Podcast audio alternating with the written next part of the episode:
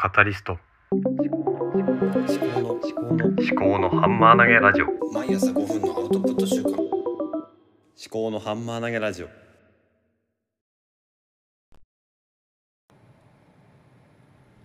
はい。思考のハンマー投げラジオカタリストの立見明彦です。こちらは自分の頭で物事を噛み砕いて未来の自分に届けるそういう番組です。はい想定リスナーは未来の私ですね。はい。えっと、ちょっと余計なことを言いましたけれども、先週はね、偏愛マップを作ろうという話をして、えっと、それでですね、先週の月曜日は、まあ、友達の話っていうことで、あのー、したんですね。っていうのが、うん、地に足をつけたいとか友達の話。これは、まあ、これをね、もうちょっともう一回考えてみようかなと思ってます。偏愛マップについては明日からまた、今度は漫画について話をしようかなと思ってます。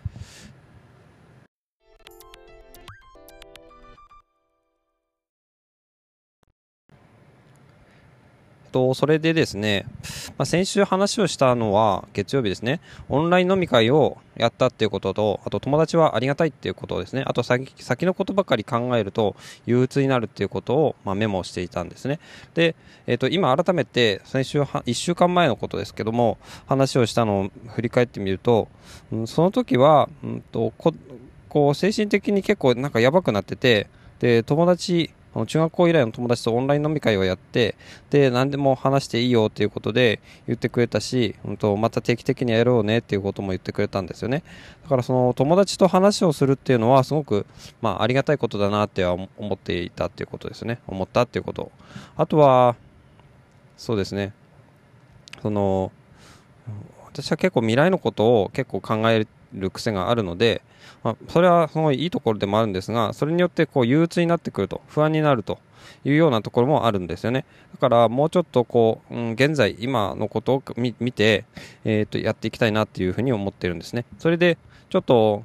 まだ話は少し変わるかもしれないんですけども、子供たちとの時間とか、家族との時間をもうちょっとね、なんかこう充実させたいなっては思ってるんですよね。その、なんだろうな、仕事をして家に帰ってきてで家に帰ってきても子供のまあ面倒を見るっていうのがなんかこう苦行みたいになってきてるんですよね私も妻も。なんかねあの子供が思い通りにならなくてすごい大変って。まあ子供の思い通りになる方がね危ないような気もするんですけどねその子供の自主性がないとか。でただただね、子供が思い通りにならないっていうのは、まあ、それはしょうがない事実なんですけども、それをね、なんかこう、もうちょっと、こう、楽しく生きていくコツはないのかなっていうふうになんかね、思うんですよね。で結局、その、将来、こういうふうにしたいとかっていうのはいろいろあるかもしれないんですけども、今の毎日の生活をどうやって、うん、まあ、それね、切り抜けていってるっていう感じなんですね、今ね。あの、なんとかしのいでいるっていう感じ。じゃなくて、切り抜けるとかしのぐとかっていう感じじゃなくてやっていきたいんですよ。えっ、ー、と、それどういうことかっていうと、もっとこう、主体的に積極的な感じでこう日々を過ごしていきたいなって思うんですよね。それどういうことかなっては本当にまだね言語化うまくできてないんですけども例えばさっき聞いた Voicy であの澤まどかさんの深夜の福音ラジオっていうえー、 Voicy をね、今、朝、通勤しながら聞いてたんですけども、で、その、あまりにも最高な食事をした話っていうことで、その、なんだ、すごい安全安心なバーベキューコンロ。これ、私ちょっと調べて買いたいなと思うんですけども、最近、うちの庭に芝を張ったんですよ。あの、植木とか全部、あの、切って、で、あの庭屋さんに頼んで、えっ、ー、と、芝生を張ったんですよね。だから毎朝、あの芝に水やりをやんなきゃいけなくなったんですよね。であその時間になんか、うん、インプットかアウトプットとかを組み合わせてこの水やりの時間をねこう自分でこう楽しい時間にしようかなって今思ってるんですけどもうんと話がそれたんですがその芝を張ったのでその芝をねうまいことを活用してうちもバーベキューとかそういうふうなことをやるとなんか楽しい、えー、家庭生活になるんじゃないのかなって思うんですよね。で家庭生活今ね本当に土日が結構土日もすごい疲れる。仕事よりも疲れるような感じで月曜日に疲労のピークが私も妻も来ているんですよね。だから土日にいかに子供たちが楽しんでかつ大人がそんなに、え負荷が大きくないようなそういう過ごし方っていうのができないのかなってはいつも悩んでいるところなんですね。と何を悩んでるかっていうと結局どっかに連れて出かけるとその出かける準備とかも大変だし車の中で子供たちがなんか音楽のことでけん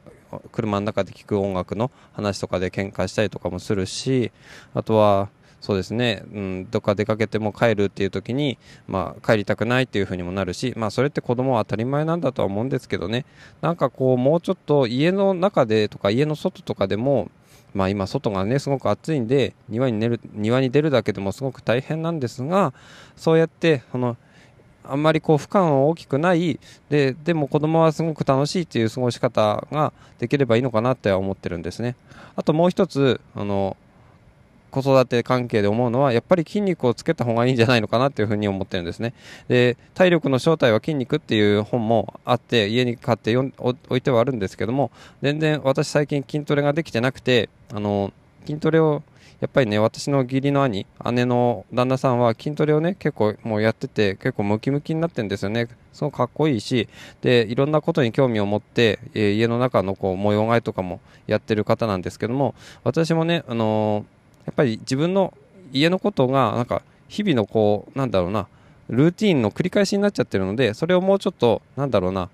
えーと、自分で主体的に動かせるようにだから子育ての子供との過ごし方もそうだしあのそれのための体力もつけなきゃいけつけつけた方がいいと思うしであとは自分の生活自体もなんかこう見直していきたいなっていうふうに思うんですよね。ということでやっているわけですね。そういう感じですね。はい。で、今ね、あの、車の中で撮ってるんですけどね、ちょっと恥ずかしいこともあります。では。